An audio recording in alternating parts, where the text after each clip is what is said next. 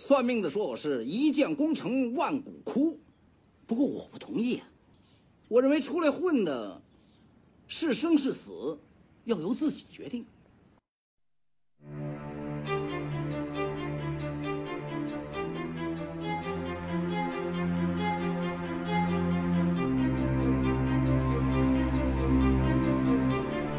有趣的故事，味道的生活，欢迎收听《榴莲客栈》。这个昨天晚上唱歌怎么样？啊，这个还行吧，挺嗨的嗓子有点劈是吧？啊，新年之前的最后一唱，啊最后一唱啊也就是好多年没没唱唱了嗯唱不动。旁边人一一推门就说：“好家伙，啊你们这老年 组老年，啊，真是啊，这个一听这个歌，好像都是这个这个两千年前后的歌曲了，是吧？嗯大家好，我是喜欢警匪片的宁宁，嗯。大家好，我是卧底大斌。啊。啊，有内鬼，有内鬼。啊，终止交易，终哎，止交易。特别，好。比较经典啊。哎，听这句台词儿，大家应该就能猜出来我们本期要聊什么话题了吧？对。啊，，无间道，无间道，哎，这个整个系列吧，无间道其实是个挺大的系列片设定，设定。我觉得它整个的这个系列还是设定的很完美的，嗯，确实它有前传、中传、啊中传、啊后传，以及中章是吧？但是其实作为我们来讲啊，真正让我们感动的可能是整个这个系列电影的第一部。我觉得这个可能未来有机会，我们可能也想做一期这个系列电影的选题。嗯就其实大家都会认为这个系列电影第一部是开创。开篇之作的时候，嗯都是打市场，大家觉得哎，这个太吸引人了。嗯呃，当然，作为这个编剧也好，或者说这个投资方也好，他在做一部电影的时候，他会把这个前面的第一部用的呃最精彩的东西都堆在这块儿，嗯因为他要吸引人嘛，他要抓住观众嘛。就跟那个奈飞他们那剧是第一集拍的总是啊对很牛逼，后边对全拉了。对，其实这个也也人之常情嘛。然后后边两部呢，也不是说它不好，嗯，但是在我们心里的位置啊，它肯定是不如第一部。略逊，啊略逊逊略逊但所以是拍的也不错啊。啊，对，所以我们呢就着重的去说一说我们心中，在我们心中位置最重要的第一步。嗯，哎，对，这个讲这第一步之前啊，嗯。跟大家这个简单聊两句啊。哎，哎，因为有的听友呢问过我们，哎，说你们这个嗯。榴莲聊电影儿好像方式跟其他的播客老师不太一样。哎，哎，别的播客老师是从头，比如说这个，就拿咱们《无间道啊》简单举个例，嗯这开头怎么着，嗯。啊，中间怎么着，后边然后跟每个章节怎么着，嗯，哎，我们嗯不想这么聊，我们想打乱一下顺序啊。啊。，我们呢不是影评人，我们也不是，因为我们做生活向的节目嘛，是吧？我们比较不正经嗯啊，咱们不按那个正经的这种呃影评啊那那种方式来聊，嗯我们可能更多的是就是从观众哎，从观众角度一些个人观点的表达。嗯是吧？或者对哪个章节真正引起我们感动的，哎，我们听下来多说一说。嗯哎，从这些角度，我们来来做我们自己认为的好的电影的一些分享吧。其实就这个意思啊。《无间道》这片子吧嗯，就是挺奇怪的一点啊就是它出现的这个阶段哎比较有意思，啊比较有意。思，对对对。因为两千年左右啊，嗯港片可以说是一个低潮期，嗯因为因为之前精彩的太多嗯，太多了，对啊，经典的也太多了。嗯然后呢，再之后好像这个有点青黄不接了。对，反正就是感觉之前吧风头正劲，等到了两千年前后呢，可能稍微的有一个降速，进入了一个瓶颈期吧。反正不像之前，感觉好像每年高产啊、哎，都出好多部经典那种感觉。你像之前小马哥也好，周星驰也好，成龙也好，对吧？都是每年都得必看啊，对对对，就是每年原来每年都会出那么几部大片儿，嗯就是不管是从制作还是从阵容，还是从这个最后市场的反响来讲，嗯都会出几部爆款。但是从两千年之后吧，有很多的这个影片的质量也好，就开始停滞不前了，没有、嗯。没有什么新意了啊。也是，你想，比如拿举个例，拿明星举例啊，嗯。比如说谢霆锋还没成长还没成长 就新一代还没新一代还没没成长，也包括李灿森啊啊。等等，这些还还小弟弟呢，啊，小弟弟啊，你这特警新人类看多了啊哪天再聊这个。啊。哪天再聊这个啊，嗯哎，我有一问题啊，斌哥，嗯你说这个《无间道》这个电影嗯。怎么来归类它的类型啊？比如说，比如说这小马哥他们这肯定是黑帮片了，黑帮片，嗯嗯然后那个周星驰、周润发有赌片儿，嗯。这个这个无无间道这好归类嘛？对《无间道》，反正就是严格意义上来讲啊，应该还是跟警匪靠的比较近一点，嗯或者说那个那犯会罪案类哎，罪呃就是反这叫什么卧底吧，卧底那个系列吧，嗯算是它应该明确的是这个，但是其实它里边有很多元素啊，你比如说警匪片儿肯定是占第一位的，嗯然后包括里边涉及到一些黑帮啊。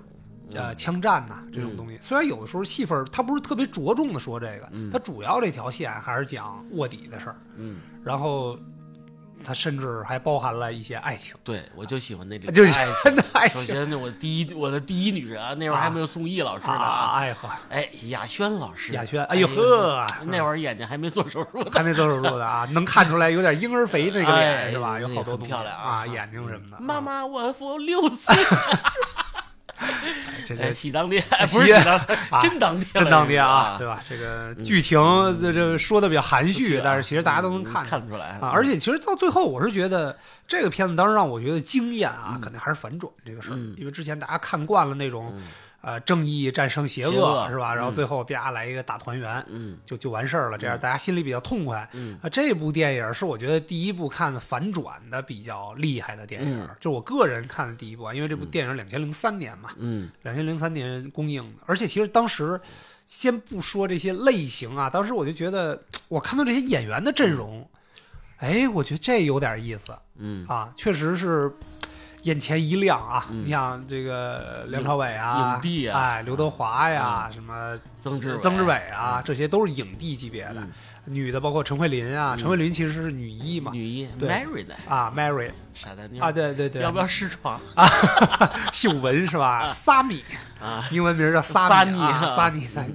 哎，这个就是有很多当时正在当红的这些演员在那儿，哎，我就觉得这片子应该不会太差。嗯也基于我们对香港电影的一个理解，嗯。当时因为当时大陆的电影还没做到那么洋气嘛，嗯。对吧？这个香港电影就觉得，哎，就这些人凑在一块儿，就嗯。绝对这个片子不会差，出片儿了哎，肯定是出片儿了，嗯。所以也比较关注，嗯。哎，等真正上映了之后，看完之后才觉得，这这可能是这两年我认为最好的一部。丝丝入口。啊港而且而且这片儿特别有意思啊！嗯。你看咱们现在岁数大了，嗯反复的看，嗯是。不不会觉得哎呦好腻啊！啊，对，就这个我看完就完了，我不看了。嗯。你反复看，你能发现不同的很多有意思的地儿，是，包括他影影评影片中提及的一些道理，嗯。比如这个刚开始在坐在电梯里，嗯。呃，那些片头有一个大佛转来转去什么的，嗯包括佛说的一些谶语，嗯，他给你讲了什么无间到底是怎么着？那是十八层地狱里啊最苦的一个地狱哎无。间地狱啊，那个原文我就不念了，啊它比较拗口佛语。回头你不最喜欢讲佛理啊我还是让丁丁老师讲。啊？扔地 其实你会发现，其实他们几个人，这几个人都在地狱里，嗯都在这个最苦的这个漩涡中无限的循环。嗯，嗯，对，就像歌词里写的嘛，在灯火阑珊处是吧？啊，嗯这个在梦里解脱清醒的苦是吧？这昨儿咱也唱了是吧？哎，为了录这期节目做准备，啊把歌词儿再撸一遍对，我都把发型剃成曾志伟。啊，这 可以可以可以啊，嗯哎，不过也是啊，你想这个影片刚一开始，嗯，也就是这个气势上，我就首先觉得好好有意思啊。哎他是在一佛像面前，嗯。哎，曾志伟老师一拜佛，嗯，什么我们每天被扫荡多少次，哎，诉苦，一个黑帮老大，对，首先他开始是诉苦，嗯。然后他直接他把这个主题就引引出来了，嗯。你们几个小弟嗯，去给我上警校去，哎。一是给我扫扫牛鬼蛇神，嗯，二以后你们成功打入警队内部以后，对我事业绝对有好处。对，就是这是个很超前的做法啊。作为黑帮角度来讲，嗯黑帮一般就是天天就沉迷于打打杀杀，从来不带动脑子的。嗯突然觉得，哎，动脑子了，就是开始说有这个卧底计划了。嗯而且其实这个片子吧，是它的开头是我特别喜欢的一种方式啊，嗯比如说一个字幕，这个嗯字幕是一些精妙的佛理啊，嗯还有那什么的这种。然后其实，嗯，就这种方式吧，让人觉得让我至少让我觉得啊，这个开场是个非常。怎么说呢？它有一个特别好的帽子，嗯他把这帽子扣下来之后，嗯就会告诉你这些信息我要表达的是什么。嗯就是无间地狱是个受苦的事儿，也就是这个戏本身可能要做的就是一些大家比如艰难的选择呀，嗯。或者在困境当中去做一些抉择呀，嗯。就是它就会有这样的因素。嗯，所以其实有很多电影在开头的时候上来先是一个字幕，字幕。哎，我我就特别喜欢这种开场的方式。挺港味啊，对对对，就是确实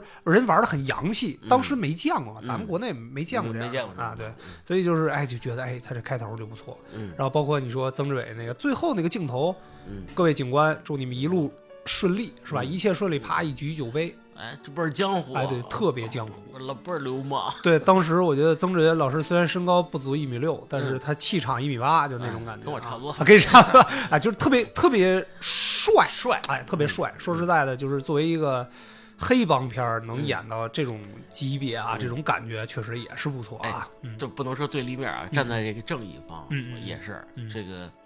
你不是卧底我吗？啊好，我们警方也有一个长期的卧底计划。是是是，呃，直接就跟这个陈永仁警官就说了，我们这是一个长期的卧底计划，嗯你要打入黑帮内部。哎，因为为什么你在警校足够优秀，嗯你的洞察力、观察力，嗯包括你的这些职务这个技能啊、嗯专业技能都是过硬的。嗯，我们不能从老刑警里找，嗯我们就是找新找新面孔，对。哎，你打入黑帮以后，给我们提供他们的犯罪证据。嗯，没有这个，我倒觉得这是常规操作嘛。对，因为警察的卧底啊、线人啊这种东西，我觉得是个常规操作。但是这片子让我特别意外的就是，哎，怎么黑帮还有卧底到警察里边啊？就嗯但虽然之前这事儿大家都听说过，在嗯电影里边确实很少展现这方面的嗯东西啊。这里穿插一个硬梗啊，对啊 这个两个人同时都在警校就读啊啊啊！你说他们俩到底见没见过面？我相信肯定是见过的、嗯啊，就是这个嗯怎么说呢？这个这个后边吧，后边就是咱们整个同篇聊完了之后，咱们再聊一聊自己的感受啊。就硬梗啊，对对，有些东西确实还是有不合理的地方。我知道，我们认为说嗯还是有些值得推敲的东西啊。但是不管怎么说，这种情节的设置，说你卧底我，我卧底你，嗯你中有我，我中有你，这种东西，一开篇我们看明白了，就是他刚开始介绍的时候，哎，我们看明白了，原来是这样，哎，哎，你知道我就更感兴趣我从这老江湖这这块儿来说啊，啊，我想了一句话：嗯你塞我兜里一副牌，啊我塞你兜里一沓儿牌。啊，对，反正就这意思吧。这个搞得挺神秘，挺然后开场没多长时间就把这个氛围都拉满了。嗯我觉得把整个的故事情节铺垫完了之后，哎，我就更喜更想往下去看，说嗯。到底能发生什么样的事儿。嗯。但是这个咱们先说点别的啊，咱说点个人观点的。我就想问问你，这里边的这些，当然演员都是演技在线的，嗯，你觉得你更喜欢谁？我喜欢曾志伟，啊，喜欢曾志伟啊。足够透彻，啊。足够狠，但是只是发生了一个转奇妙的变化。啊。影帝我先不说啊啊。我觉得曾志伟老师的表演啊！入木三分，入木三分啊，确实是啊，虽然是配角啊，嗯虽然是配角，但是其实戏份挺重的，戏份儿挺重的啊戏份挺重。而且我我左思右想啊，嗯还有没有人能替曾志伟这个角色？啊，后来我想了想半天，嗯可能还真够呛。嗯你说，比如说像找一江湖大佬来演，比如说谢贤那种啊老级别，可能也有点撑不住。因为这里边还是有一些他滑头的这个对成分嘛，嗯对吧？我觉得在他是狡诈，对对对对对对，下个礼拜进货，风声紧，你做你的事，我这边你不用担心。正在查内鬼，我怕我帮不了你。原来你不是担心我，是担心你自己啊，刘警官。就是你你要说来一个大哥，你说万梓良那样的、嗯。是吧？谢贤那样的，可以他确实是个大哥，嗯。但是那大哥呢，一般不会动脑子去，因为曾志伟啊，嗯。他是黑帮的一个大哥，但是他、我相信啊，虽然这里边没有介绍说他是怎么怎么样，但是他绝对不会是香港的那种地下龙头，嗯。他可能是一支，比如说这个违禁品、是吧？这个专门干这行的，嗯，但是呢，绝对不是那种江湖一哥的那种感觉，所以对，请大佬对对，你找一个大佬来呢，可能多少啊还是有点出戏，嗯跟这个角色本身并不是特别配。其实这里边我更喜欢谁呢？其实有点俗套啊，嗯其实我还是更喜欢梁朝伟饰演的这个陈永仁。嗯他呢不是说就这个最后悲情的结尾啊，我确实是没想到，嗯。就是这反转反的我有点还看完了之后还有点伤心啊，嗯。这怎么能这样呢？本来就马上就要接触到光明了，怎么嗯。死在最后一刻。了？嗯。但是不管怎么说，从演技、从外形嗯。到整个故事情节的设置，嗯。到这个人物特别鲜明的一个特点嗯。来看，他应该是这部戏里边我认为嗯。就至少我是最喜欢的这个人。嗯，他们可以这么说啊，嗯他是暗影中唯一发亮的一个火种了。嗯，对，其实到最后演出了那种这个随着情节推进，确实感觉挺悲凉。如果我我就你你大家之所以能够认为这个电这个电影是部好电影，那可能是我们把自己带入到这情节里边去。嗯你比如说，大家看电影的过程当中，我最喜欢这个陈永仁，那我可能不自觉的就说，哎，如果我是陈永仁怎么办？嗯你看，其实到最后。之前他的那个警校的校长，唯一知道他作为卧底身份的这个校长，叶 Sir，啊，叶 Sir 后来就出殡了，是吧？嗯。这个不知道那没交代怎么回事，反正是去世了，是吧？嗯。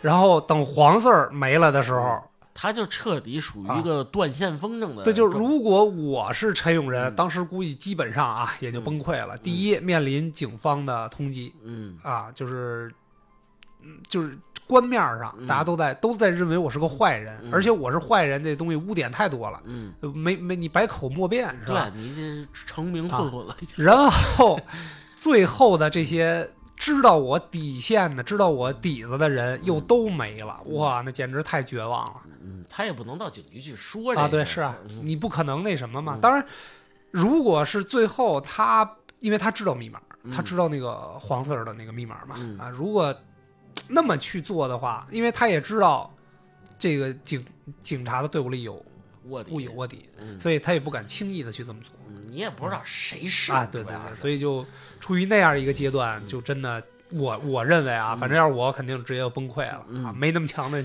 心理承受能力啊。哎，这两个这两个这个影帝啊，嗯。其实其实在这部戏里边的对手戏啊，嗯说实话相对少一啊，少一些，对，但是每一场对手戏嗯都是十分重头的，嗯是吧？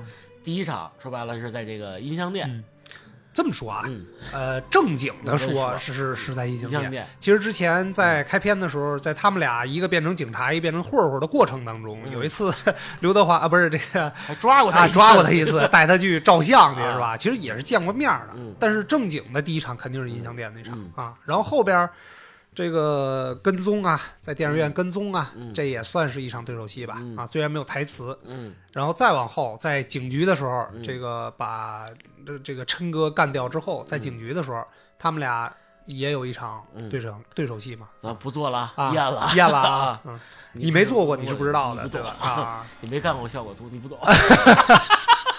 哎，那里边其实还有一一句特别重要的台词，嗯最后左右了，就是从那会儿我看到这句台词，我才认为，哎，这电影，我以为就琛哥挂了，是吧就？就完了。前面黄四儿挂了，后边琛哥挂了，我觉得这个基本上也就结尾了。嗯但是没想到那句台词儿直接把这个剧情推到了后边的嗯，更高潮的一个一个，可惜没找到那个卧底。，对，就是这一句，嗯就是陈永仁说，可惜没找到那个卧底，要找到一定不会放过他。那台机器怎么样？很好，胆机要预热，预热十几分钟，声音更漂亮。要不要给你送礼？不用。喂，做卧底多久了？我跟了韩琛三年多，之前跟过几个老大，加起来差不多十年吧。十年，那应该我送礼给你才行啊。恢复我身份就行了，我只想做个普通人。燕了，你没做过卧底，你不懂。可惜找不到那个内鬼，找到了我一定不放过他。嗯，哎，这词说的分量其实很重。他虽然说的，他也是深仇大恨呀，而且这个差点被那个卧底玩死好几次。是啊，这个而且他这么长时间了啊，这个初心，嗯，他对这份坚持，我觉得特别难得。对，是，就是其实你的上司或者你恢复身份，嗯你能拿到一个就是像很很好的办公室，嗯转文职也好或者转不了，我不行，我我作为我来说，我的上司死了，我一定要完成我对他的一些承诺，嗯我不能把这事儿都这么过去了。嗯嗯。他他要去坚持，继续往下去追查。对，是，嗯然后最后一场重头戏就是天台了嘛，嗯这个大家都比较熟悉了。对我跟斌哥也配过音啊，对，可以可以可以啊。啊，对，其实就这个这个戏，我觉得它还有一点高级的是什么呢？虽然是这两个人的正面交锋，嗯就是你卧底我，我敌我卧底你，嗯，但是其实它高明的地儿就不是他俩的对手戏充斥着整个电影，对，都是靠别的别人别人来推进整个的环节。我觉得这点就是，至少我当时看的时候没想到，嗯，我觉得好像对他换了一种表现形嗯式，就是当时常规的操作肯定就是你我们两个人嗯。直接是有很多正面的戏，嗯。但其实纵观整个电影就这几场嗯。啊，确实也不一样。嗯，对，相反啊，嗯说实话，嗯不是说刘德华老师演的不好啊，嗯，只是我觉得刘德华老师在这第一部里边嗯。演的这个刘建民，刘建明，呃，有点放不开，嗯，呃，这个演技这东西就怕对比，对比 是吧？就是我觉得哎 大家同样出现在一部电影里边，就是有些时候这个演技啊，确实是高攀了一下啊。他他你分跟谁比？他其实演的，我认为还是可以的，因为这剧情本身需要他应该是个假正经的人。因为他本身他自己知道自己是黑底子嘛，嗯现在非得让我演白色的，嗯，那可能多少会有点儿这个呃稍微生硬一点儿的那种感觉。我得一本正经，我得就是拿腔拿调儿，就那种感觉，因为我是正派人士嘛，那种感觉。对，我甚至啊嗯有一度自己这么想过，嗯，让郑伊健老师来演这个刘建明这个角色，有嗯行不行行不行？啊，我觉得其实不是也不行，嗯，他们就是郑伊健，可能相对来讲啊。气场还弱啊，气场不如刘德华那么强，因为刘德华在那个戏里边有很多眼神儿还是特别重要的，嗯因为直接表达他的心情嘛。嗯，他这这个这个谁呀、郑伊健可能稍微的在这个领域稍微逊色一点。嗯。我个人感觉就是人选人肯定是没问题，刘德华呢也不能说演的不好，他演的其实也挺好，但是跟曾志伟啊和这个梁朝伟啊，嗯包括黄秋生啊，他们的这样的老戏骨，当时其实他相对比较年轻嘛，嗯。演起来可能稍微差点意思，但是而且还是主要还是同行靠衬托嘛。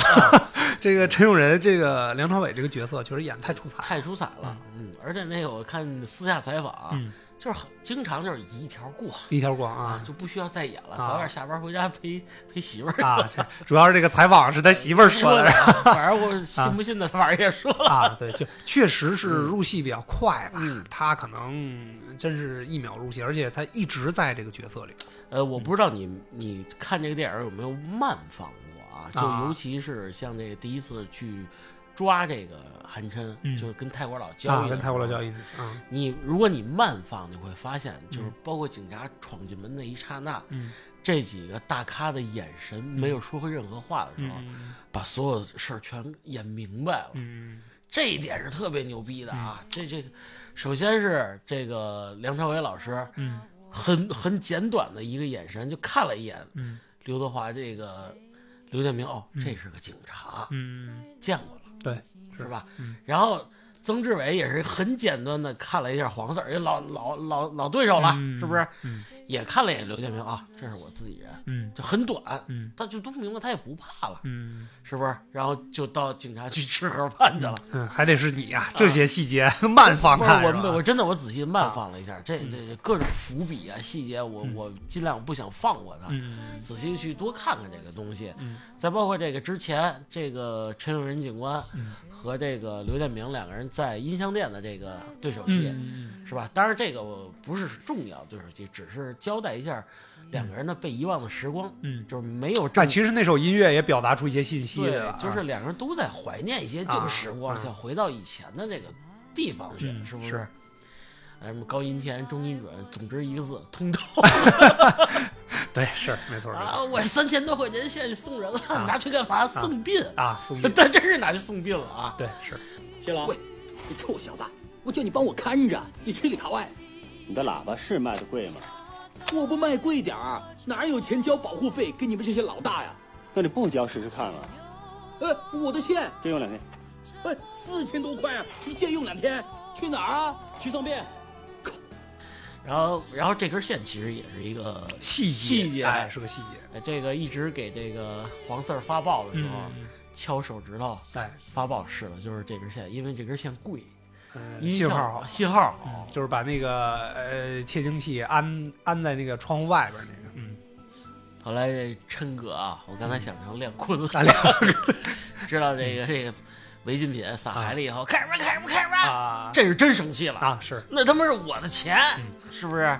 三千多万，三千多万呢，是不是？然后这就马上看了一眼你帮小弟子的表情，嗯知道有内鬼了，也收消息了。嗯看陈人，操，就你这手里鼓鼓囊囊，你这是干嘛呢？嗯，叭，把石膏摔破了。来，其实陈永成可以不言语，嗯他主动过去嗯跟陈哥说：“陈哥，你看，嗯 你看什么呀？对，是不是？是摔碎以后，嗯那表演那是真疼就是有很多的片段啊。嗯那梁朝伟本身在演员生涯里有很多高光时刻，嗯但是在他所有的角色扮演里边，我认为这段表演是真的把情绪啊、这个心境啊，嗯包括所有的外在和内在的表现都表达的特别完美。嗯就是那种受了委屈，因为他是在演，他明明知道自己就是就是卧底嘛，对吧？嗯他知道这样的前提之下，还得演出那种委屈来。嗯我觉得他有几层的情绪在这里边。虽然这段戏很简单，嗯主要是个眼神儿，嗯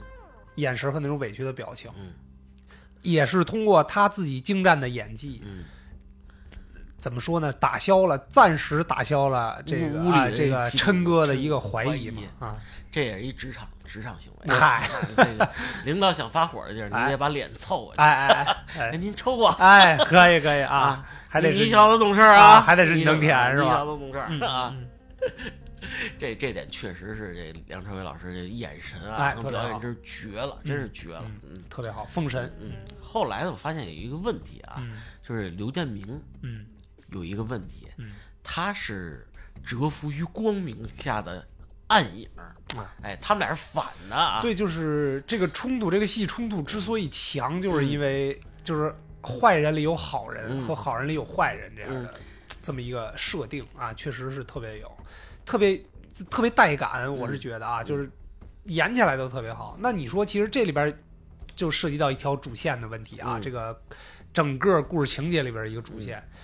就这个坏人在好人堆儿里，他想不想好？他是怎么一步一步的走向光明的？其实我觉得到最后，他也强烈的表达出来，我想做个好人，嗯，对吧？就是那那那，你觉得他一步一步是怎么走过来的？这就是一个染缸效应，染缸是不是？嗯。就是这个当时的这个香港皇家警察啊，嗯嗯还是对这个恶势力进行了一个充分的洗脑。啊。当时啊还没回归啊啊啊啊，那个香港地方啊嗯。比较比较混乱啊。啊。你刘建明再怎么混，嗯。你也是一个街头小混混。你别忘了，他说了一句话，嗯影片刚开始，谁想跟他换？啊，谁想跟他换？对，他说我想跟他换，嗯是什么意思？嗯我还想回到这个街头当古惑仔去。嗯我觉得那是我想追求的放纵的一种生活态度。嗯，那样可能更适合我吧，对吧？嗯但是嗯，但可是可但是，嗯你在警察队伍中受到了一个良好的教育跟洗礼的前提下啊，你变了，你的心境变了，嗯你得到了一份体面的工作，这是第啊，一对对对对，嗯是你有五险一金啊，当时 五险一金都来了，咱，们简单就这么说，就这意思。哎，你有五险一金了，嗯，你有官方的身份，身份你有一个比较好的生活保障了，哎，你不用在街头去打打杀杀了，嗯是吧？你就可以，就是虽然出警辛苦点，嗯但是你是正常职业，你还能挣挣钱，嗯甚至比古惑仔挣的还要多得多，嗯是不是？而且你还收获了你的爱情，嗯你的 Mary 啊，你是吧嗯。嗯，你这样这样的生活嗯。不好吗？你非要回回到那个打打杀杀的生活吗？嗯，其实我是觉得还有一点啊，嗯。呃，因为他在警局里边的这个晋升之路是比较顺畅，嗯，就如果他一直在这个天天上街上去啊。执行那种一线的工作的话，嗯。我相信他可能也不会、呃有这种走向光明的心。嗯至少在在那个环境里边啊，他他还是因为平步青云了，嗯，然后得接到得到了既既得利益哎了。，然后也也得到了这个高层的赏识。是对，跟高层有一场打球的戏，哎，对对对啊对，，嗯，呃，赵高峰也跟他说了，人要往前看，啊是不是？是，我和老张、老陈选了很久了，你是最合适的人选，在情报科破了不少案子，做内部调查，有机会接触管理层啊，这个机会很难得。对了，下星期我安排你上警训，打扮的帅一点，啊？你还有机会升呢。对了，什么都要看长远一点。哎就是那警训啥意思来着？啊就啊打扮帅一点啊，打扮帅一点，安排你上警训是吧？啊其实，呃，警警训就是当时他们警察的一个内部刊物，啊，但是那个瑞丽子啊，对对，瑞丽杂志 内部版就是时尚界的大咖啊警讯呢就是警界的大咖，就是所有的这个表扬啊什么的这些东西，大事儿啊全都在警讯上嗯刊刊登出来嘛。嗯而且当时上警讯的这个可能基本上就是升官发财的一个敲门砖了。哎敲门砖啊，前序哎。紧接着后边一席对比，你刚在阳光下晒成这样，这个琛哥就哎，找你马上琛哥找你来了啊！嗯你全职当警察好了嗯。啊，是不是？就原来刘先生担心的不是是我我呀，啊是你自己呀，啊是吧？啊，嗯就这样，就是他当时的那种心情，我觉得也特别能理解。他就已经想放弃陈对，就是我我我现在当好人当挺好的，嗯但是我的初心，嗯我心里最恶的那一面又揪出来，嗯，要又要揪着我往泥潭里走没办法，坤哥有个把柄啊！对，嗯是啊，因为毕竟也是坤哥培养他的嘛，就这么说，嗯。他希望把自己这些黑底子处理掉。嗯。嗯。而且他这一路啊，嗯说实话啊，嗯。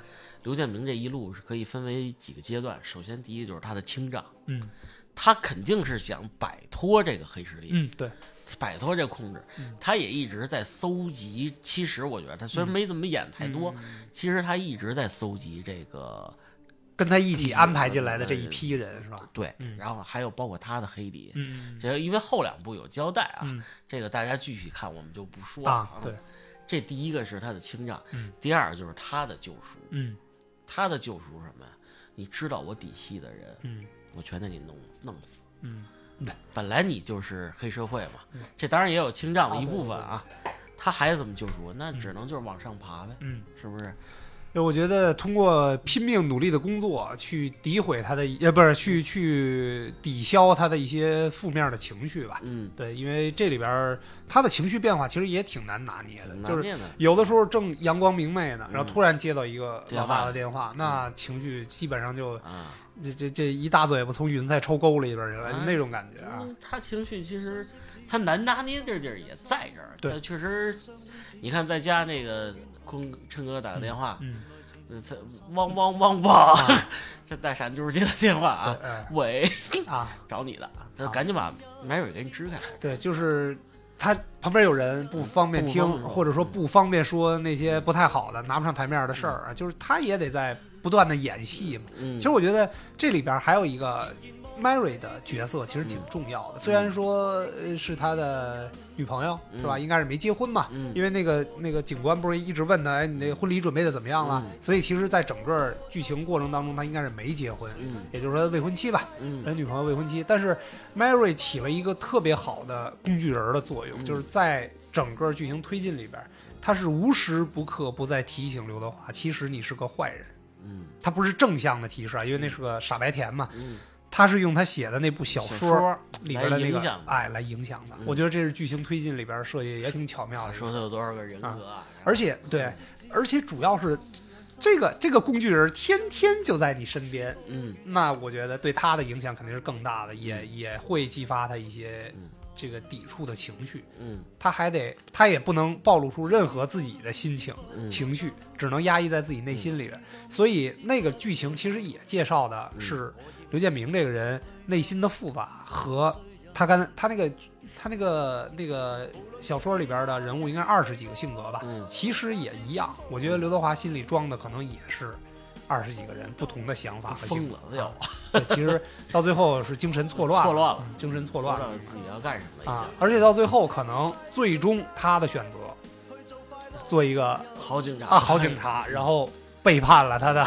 组 织 背叛他的组织，团灭自己对，最后把老大给做掉了。哎给做掉了啊！当然，刘建明是个智商极高的人，智商、情商肯定都非常高。情商不高，他爬不了那么高的位置。嗯在官面里边混，他爬不了那么高的位置。嗯他智商要不高，他也没办法去协调这个各个这个桌面上和桌面下的这个人嗯和不同组织的关系。人精的啊对人精的对，不然老大把他选出来了，啊是不是？然后包括最后他把老大做掉，嗯也是他自己一个人的想法。嗯，其实人家没说，对啊，而且警察不能开枪打人头啊，他已经把老大崩了，不是，当然这个这个琛哥这个案底也比较复杂啊。嗯，相反，嗯陈永仁这边就局势啊啊比较动荡啊，对就是拿动荡这个词儿来说，呃，大家都觉得，其实刚才我们聊了那么多，就觉得刘建明怎么走向光明？其实他在通向自己光明之路上已经很难了，是吧？嗯？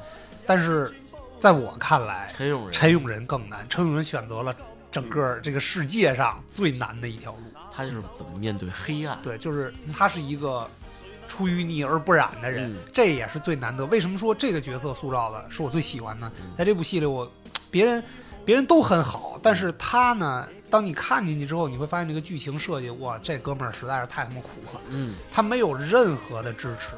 在官面上来讲，没有任何支持。嗯但是我相信，如果这俩人换个位，你是陈呃，你陈永仁做到那个呃刘建明的这个角色上，能不能做的比刘建明更好？我相信一定是可以的，嗯因为他的情商跟智商也不低。啊，绝对不输刘建明。我觉嗯得，那那个演技咱们不就不提了啊，主要是他的底线这一点特别重要，对他像抓住自己底裤一样，坚守了自己的底线啊。因为你你他也吸毒嗯，是吧？嗯那个 A A 加哎 是是不是？作为高级验毒师啊然后他身边都是什么人？乌七八糟的，除了傻强以外啊嗯，，傻强还单纯一点啊，单纯一点，其他人全是极极极恶穷凶极恶啊！这傻强就是他身边的 Mary 那种感觉而觉。且他这个人嗯，是一个情绪极其稳定的人，哎，他所表现，比如说这跟点很重要。他比，比如他跟黄四儿的抱怨也好，那嗯，那是真情流露。嗯三年，我都听了说几千多遍了啊！三年又三年，你少来，其实是发发牢骚。对对对对，但是他底线说，我还是得把我的工作完成。另外一个情绪一条线，就是在坤哥面前嗯绝对不能暴露，嗯情绪一定要稳重，嗯稳重。嗯，在我那个我们这里有卧底，你来帮他找他，找他会怎么样？就是一笑，嗯，我我会做，嗯我会做该做的工作，嗯，是不是？绝对不能有太大的这个嗯，情情绪波动动，，对对对，你知道吧？公司里有内鬼，你觉得应该怎么做？我解决他。怎么解决？这两天我会把他揪出来，你准备一下。这么多兄弟，我最信你了。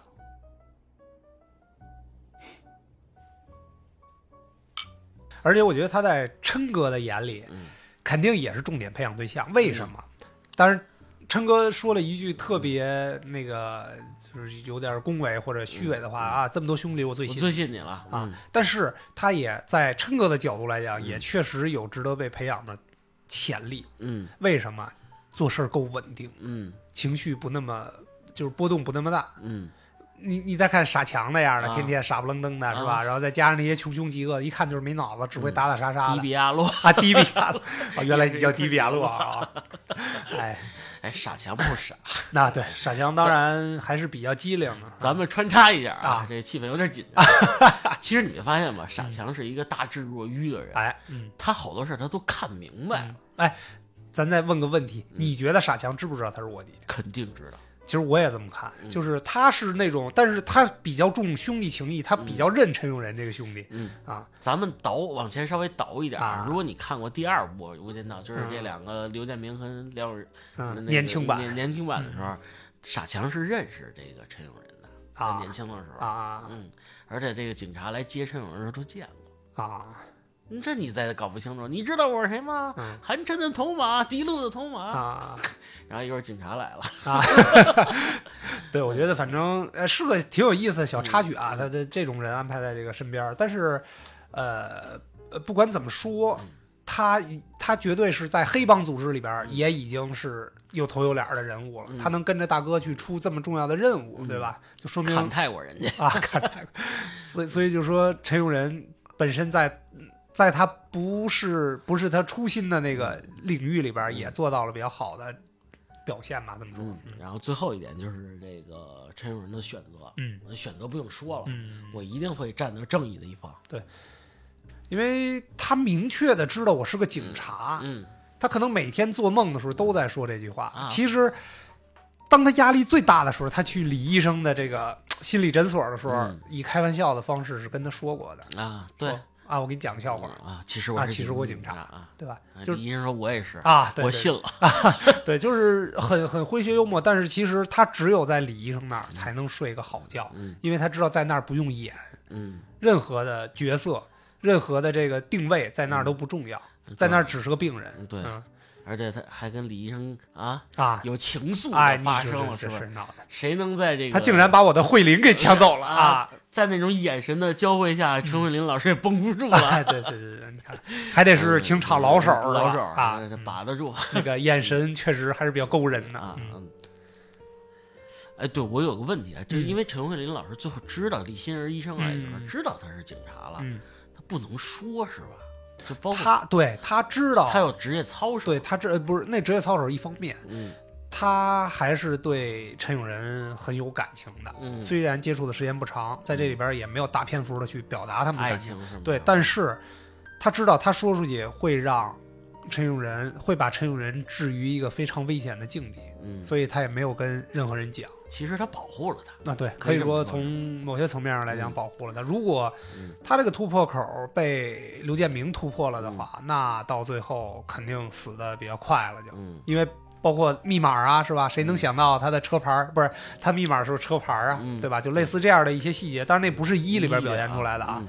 就是大家能看得到他这个人、这个角色出现在这个位置，他是爱陈永仁的，所以他也不能去对外伤害这个啊。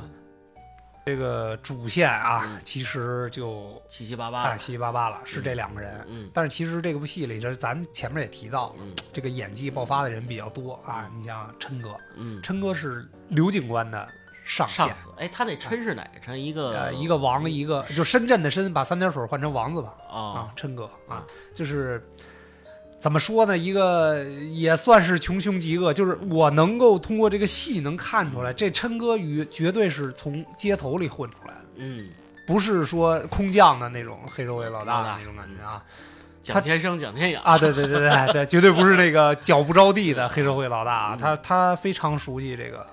这个所有的这些环节哎这些环节，包括你看他带的这些人，嗯你就知道，如果全部身边全是这个陈永仁这样的人，那他可能是从空降的那种，但是他身边带这些人基本上都是这些知根知底哎，对对对，这个古惑仔嘛，嗯。一说都是马仔那种级别，那就说明他肯定是从底层混出来的，嗯我觉得啊，琛哥的狠呀、嗯。狡诈呀、嗯就是什么呀？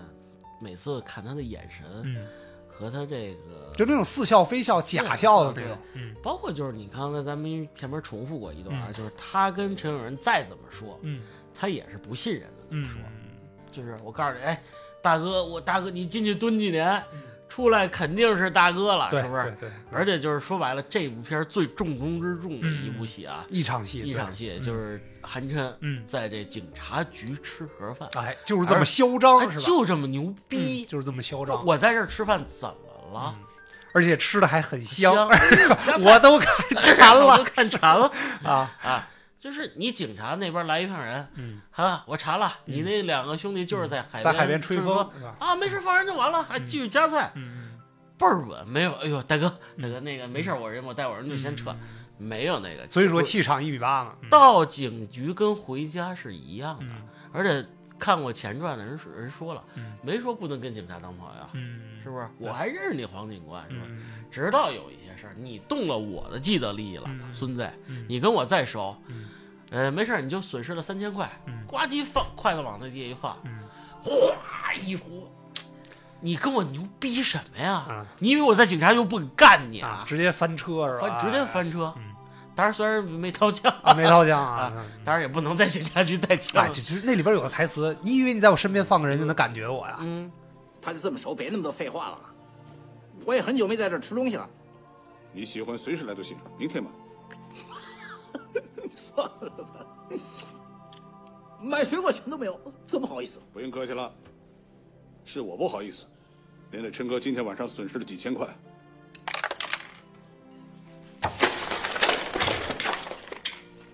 你来啊，你哎试试对就是我知道你，我知道你兜里的牌啊！我在你那儿放了六张牌啊，对，然后呃这个黄四儿啊，彼此彼此，啊，彼此彼此，在我身边安插个猫狗就可以感觉我。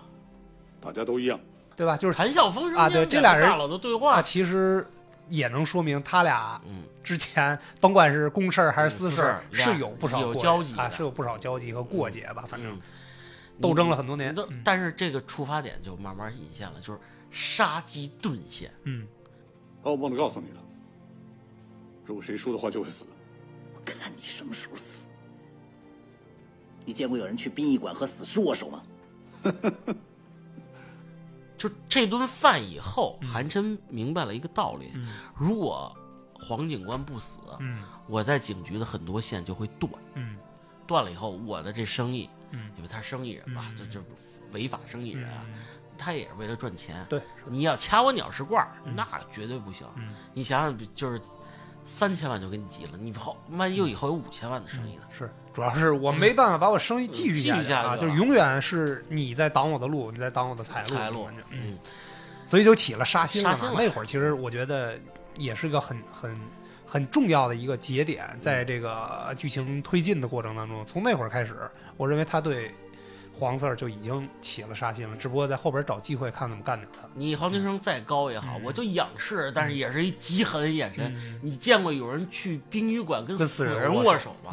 极度嚣张极张，度嚣张，极度嚣张啊！混蛋到一定地步。混蛋到一，那是我的梦想，是吗？啊，我看出了你的崇拜崇拜啊啊！对，那我等我有机会，我也训练一下，把我这个身高一一米六的演出一个一米八的。哎不，你得两米，气场一定得拉满，是吧？啊，对，就是这个角色确实演的特别好啊，嗯这个爆发力特别强。嗯我觉得曾志伟其实到后期在大陆参加一些综艺的时候，嗯也能看出来，嗯就是他跟这个国内的这些小鲜肉去嗯比的话，嗯虽然人家可能已经六十多了，是吧？就是去比这种东西的话，真是高攀了一下，就是人家是真的会演戏的那种，不一样。所以像在不同的这种经典的他自己打造的这些呃人物里边，嗯。确实，嗯，琛哥也是一个比较标杆的这么一个人，嗯我觉得是吧？嗯。然后然后后然后后传大家自己看看就嗯完了，那些演技基本上也都没落下，嗯就全全全都在那儿。对，是。包括这跟陈道明，这嗯。是咱们大陆演皇帝专业户 演皇帝专业也是气场很强的演员啊，就谈笑风生，嗯。两个老大，小事儿小事儿小弟剧对吧，是，嗯 特别好，是吧？特别好，拿捏的特别特别特别准。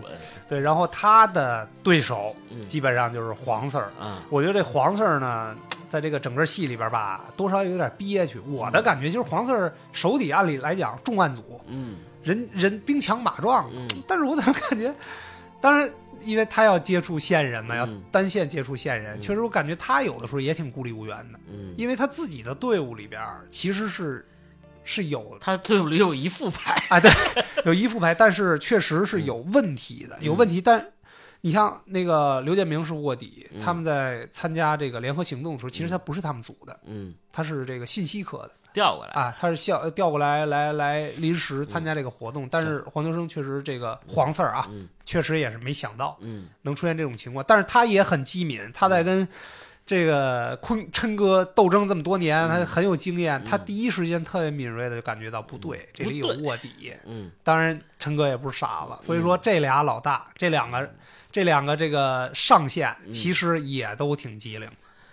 嗯，黄四儿拿捏的好的地方吧，嗯其实就是摆臭脸臭脸 这张臭脸可能确实是比较标志性啊的东西啊。长得就比较那样。嗯嗯，，我没想到这个黄秋生一个是演恶人为主的一个人，啊这次演了一个正面那正面人物。嗯其实我一一直有时候还想，是不是这个刘青云老师嗯，演黄秋生这个角色是不是呃演嗯会不会合适？演黄四儿是吧？嗯，后来一想可能不行，嗯这个他长得不够丑，不够 我觉得黄四儿长得，够不够狠，不有时候是吧？但是其实那会儿吧，刚看到黄四儿戴一个小小小小眼镜儿，他这个眼镜儿吧，其实应该是那种变色镜或者稍微有点茶色的那种。一下我就想起叉烧包了，我说这个上天台要剁人，啊，对对，黄四儿难道不吃包子了吗？啊，那种感觉。他他挺照顾这个，对对是，其实他们俩的关系啊，就跟亦师亦友，亦师亦友，或者说亦师亦父的那种感觉。嗯，就是我有一大儿子。啊，对对对，其实他 嗯。他真的是把陈永仁当儿子那么照顾，嗯。包括其实那会儿全世界没有人想到陈永仁的生日。啊，我给你买块表，靠，我从来不戴表啊，对啊，就是就是那种表达比较随和吧，啊，啊，再包括你看，包括后边儿后呃，这这后几部嗯会会说到，嗯你女儿过生日嘛，我给她包了红包，啊，多点时间回家陪孩子，对，就是他对陈永仁的照顾还是嗯比较全面的，全面的。但是除了他之外，也不可能再有别人去这样去去去关心这哎，跟陈永仁有这样的嗯。情感交流。嗯，但是我没想到的是嗯，大哥没就演了一半儿，嗯这就就掉下来了哎啊。那段戏确实也挺有有的是有的聊啊，你谈笑风生这个俩人在楼里见面，让人给找着了，嗯，是吧？？嗯然后呢，也有好多诟病，为什么你不坐那部电梯跟他一块儿下去？嗯，你非要正面刚，呃，你你不不能一块儿死你带着枪的啊，嗯确实是啊，因为我是正面人物是吧？我是警察，我是我你还能把我怎么样？对你，他也没想到嗯，这个这个这些迪比亚洛啊迪比亚洛什么的这波人能对他真的有这么大的杀意，嗯，他肯定是没没想到他也不认为他们敢这么做。我是重案组，我是重案组的老大啊，黄警司。啊完事儿你们几个小小地痞流氓，你能怎么样，嗯对吧？结果没想到死在这帮人手里这了。里扔下去了嘛。嗯呃，这里边其实有个细节啊，我看了一些这个报道才知道，当时拍戏的过程当中有一个临场发挥，嗯，就是他们俩在二十四层的电梯门口嗯。一摁，摁完了之后，就看这两部电梯都往二十四层走。嗯。当时有一个细节，他俩本身是在那个楼梯间嗯。走了，听到楼下有脚步声上来了，嗯。所以又回到二十四层电梯门口。嗯。黄秋生就说：“就是你走那个吊篮儿，嗯。你走你你走天台，然后我坐电梯下去，因为嗯。我是正面人物嘛，嗯。谁也不敢把我怎么样。嗯然后刘梁朝伟就转头往那个楼梯间跑，嗯，他跑的时候，黄秋生说了一句：“哎，哎，叫了他一句。嗯，”那个是个临场发挥，但是这个但是导演认为这符合当时这个剧情里边儿，黄秋生就黄 Sir 可能还有一些复杂的想法，啊。或者有一些情绪的表达，它符合这两个人物关系在这个时间点的嗯，一个表现，所以那个就剪到正片里边去了，很自然，但是我觉得他好像也知道要出事儿，就是正好应到了剧情后边的这个，他没说，对他就是啊没什么没没没啊，对，然后就走了嘛，嗯，就其实匆匆的分别就在这儿，也许他想跟这个陈永仁说点儿什么。注意安全。哎，对对对，就这样。但他那时间很紧了，他也不可能说很多。嗯，但是想了想，还算了，就这么着吧。嗯但是其实这一面儿就变成了最后一面啊，最后最后一句话啊，对对对，就这意思啊。嗯，那个哎，老婆海景房好棒啊！对对结果对迪比亚洛打出手了起来，哎哎，那个那个镜头我印象也挺深刻，因为电梯门都已经马上关了跳。啊，对对。然后突然出来一只手，嗯，你说黄警官。啊，嗯，这事儿闹的啊，这就牺牲在这儿，牺牲啊，没想到。然后掉下去之后呢，梁朝伟又一次演技炸裂的镜头啊出现了。捂着头，啊，我这那个表情啊，实这在个没法太好形容这个表情，嗯。属于一个崩溃，但我又不能崩溃对因为他不能在嗯公共场合做出来那种特啊！师傅或者老师，你怎么怎么？对，所以其实那个镜头在结束的时候，傻强冲到他旁边，嗯吓了我一跳，嗯，因为我当时是慢镜啊，对对对，完全沉浸在他的那种情绪里边了。然后就傻强出来，哎，大哥，让我们去 什么什么什么这个事儿啊！我当时确实吓了我一跳嗯，而傻那会儿傻强也牺牲了啊！对对对，一路上一直也说啊，你不能找安博小姐，长得啊丑就就就会出事儿吧？啊，对对就撞车了，然后其实那里边的音乐那段音乐啊，嗯再见警察察，原来就就那那会儿刚看完这片子，特别喜欢这段音乐，对不知道怎么搜，然后就搜那个黄四儿黄四四儿十，就是还真就搜着这段音乐啊，坠楼坠楼啊啊，挺好，也是一个经典的音乐嘛。嗯，后边就是这整个《无间道》里的重中之重最的一个经典的一部戏，包括吧？封面海报的这个啊这两张照片，剑指剑指一方了，已经嗯都已经知道身份了，打明牌了？打明牌了，嗯我没有什么跟你好局气的了，嗯是不是？对，其实还是这句话，咱们再简单往回说两句啊。这个警局这这场戏，嗯刚才咱们也说那句重点台词了，就是哎，可惜没找到那个卧底，嗯要不然不会放过他。嗯这个戏走到这步之后，本身刘建明是真心想帮陈永仁恢复身份的，嗯在他们俩在警局见面的那一刻，嗯，他是真心的想帮他，就是那也是我洗白自己的一个过程。唯一的一个机会。对对对，就是我做掉了我的老大，我已经背叛了，嗯这已经是我清账的路上的最重要的一步了。然后就剩最后一个陈永仁的问题了。嗯陈永仁的问题，因为他之前一直这密码没破译了，对啊，但是还是敲手机认识的嘛。对啊，然后是不是陈永仁最后把这个密码告诉他，嗯告诉他之后呢，他去做这个事儿嗯，本身是完全可以洗脱自己他内心的一个阴影。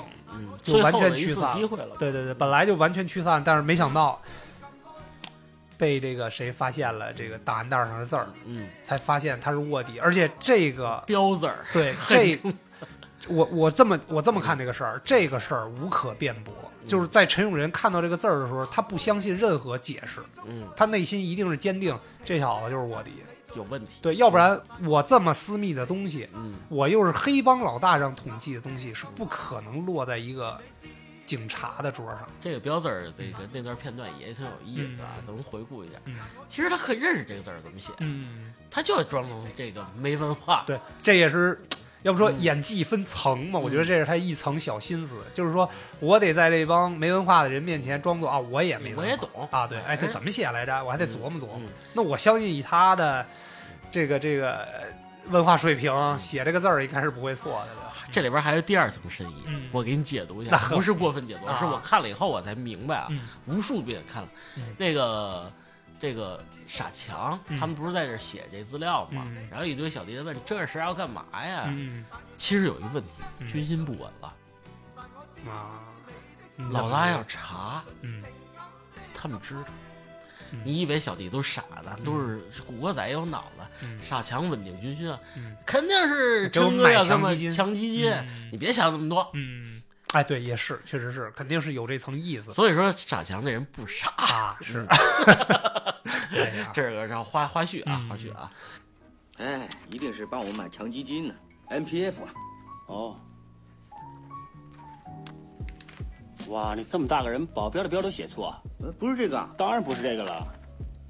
对，反正就是警局这这场戏呢，是那样的一个结果之后，就就推进了后边天台的这个直接对峙了吧？嗯我觉得就是本身是可以有一个好的嗯解决方案。其实刘建明心里当时肯定是想，我这么努力的想做一个好人，你为什么不给我这个机会啊？你为什么还要死揪着这事儿不放这是原则，啊？对啊，是这是底线问题对。，所以到了天台，他俩真正拔枪相对，把刘建明手铐上之后，嗯，那个台词才是这个陈永仁的初心你挺利索啊啊啊！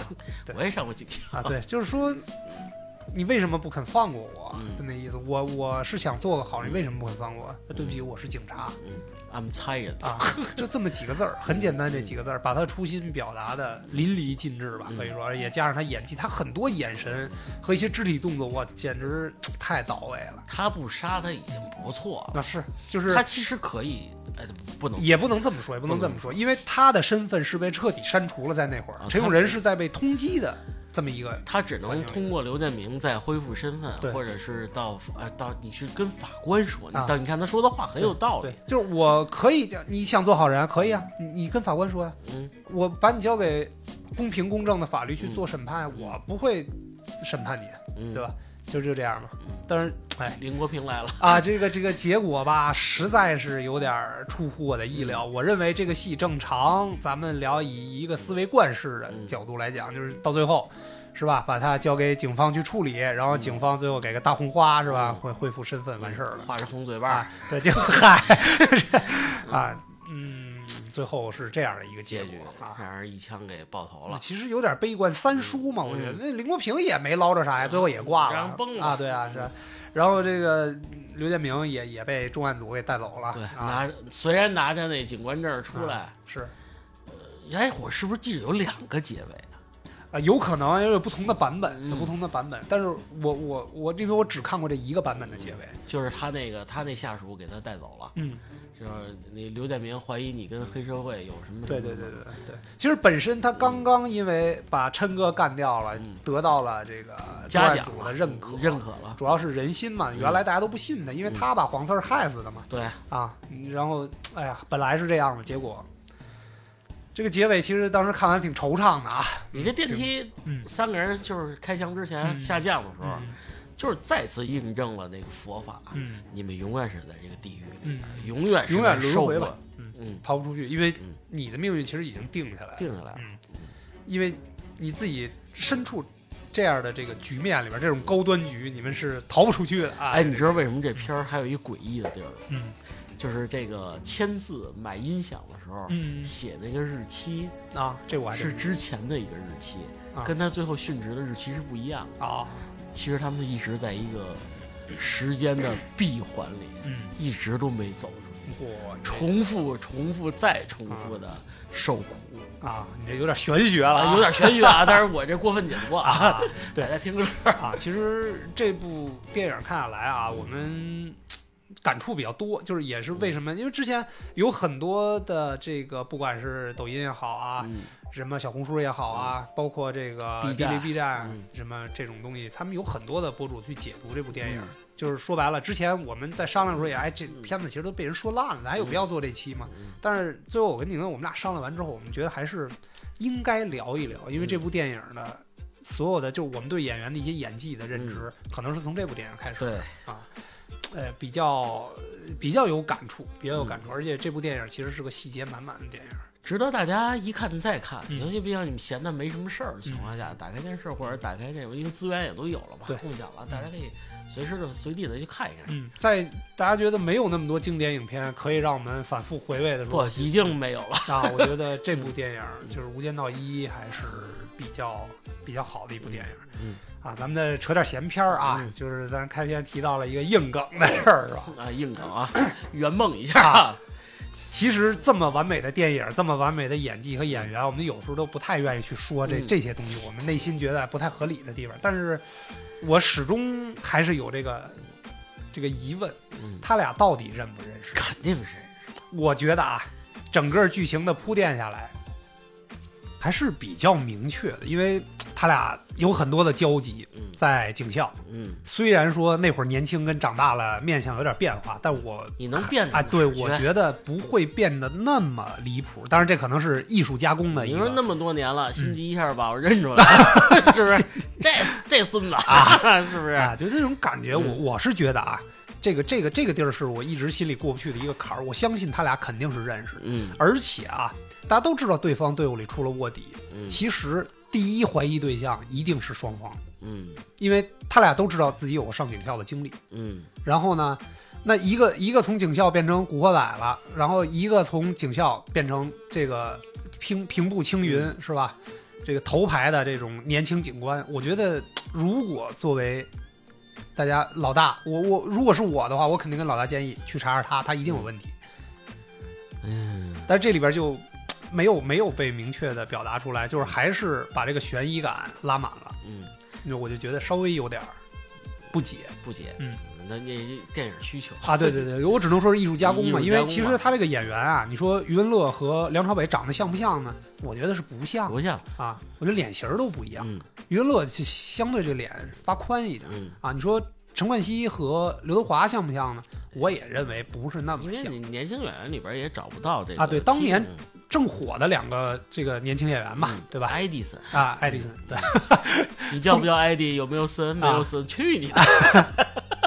这个梗大家可以挖一下是来自哪部电影啊？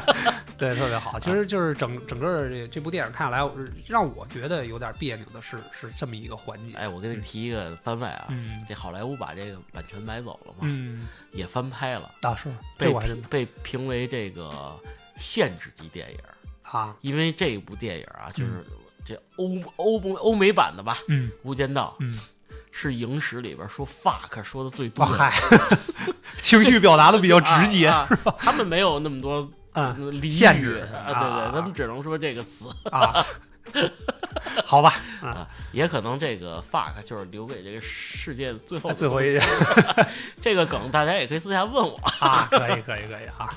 对，对就是不管怎么说吧，嗯不耽误这是一部这个经典啊经典的电影，一部好电影，让我们时隔二十多年还能聊起它来意难平吧。确实，这个结局津是津乐道，嗯，就是到现在为止，这个结局，我认为应该是不是还是大团圆一点会比较好。但是这人已经没了没了，你这事儿说的就比较我操！我黎明还让人毙了呢，啊对 您不说呀？我操！我还黎明，啊，而且哎呀，都是眉心中枪，好惨的感觉。好惨啊！嗯嗯，，哎嗯，哎，也不知道未来还有没有可能再去拍一个别的结尾，圆一下我们这些不不可能啊这咖位太重了，请不来了。现在可能也也也也不会再去翻这么老的一部电影是吧？嗯一提黎明，我老想念我他妈今天很想打人，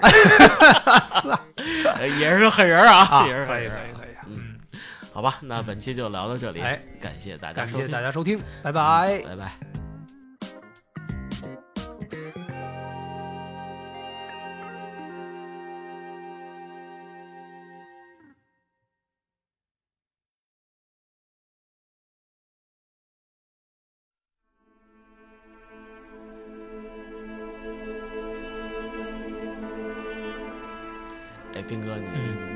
看完了，是不是也想弄一皮溜穿着？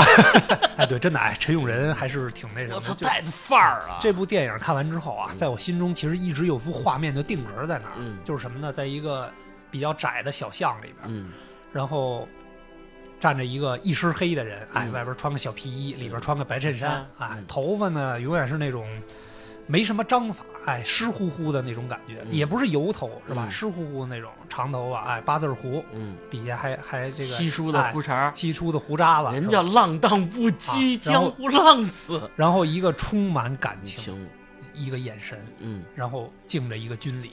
嗯啊，不是敬礼呃敬礼，敬礼啊，就是他们香港警察的那种敬礼的方式和咱们还不太一样，对，而且眼神吧嗯，非常的坚定。坚定。对，其实就是都黑，都黑，背景也黑嗯，你完全一个人沉浸在一个纯纯的黑暗空间里嗯，就是黑暗空间里啊。哎，就那种但是我的眼神嗯。是最后的那光明，嗯，也是坚定下来了，嗯。最终还是把这个黑恶的势力连根拔了。拔了。对，就哎就那样一幅画面，就一直就停留在定格了，在我脑海里边啊，嗯。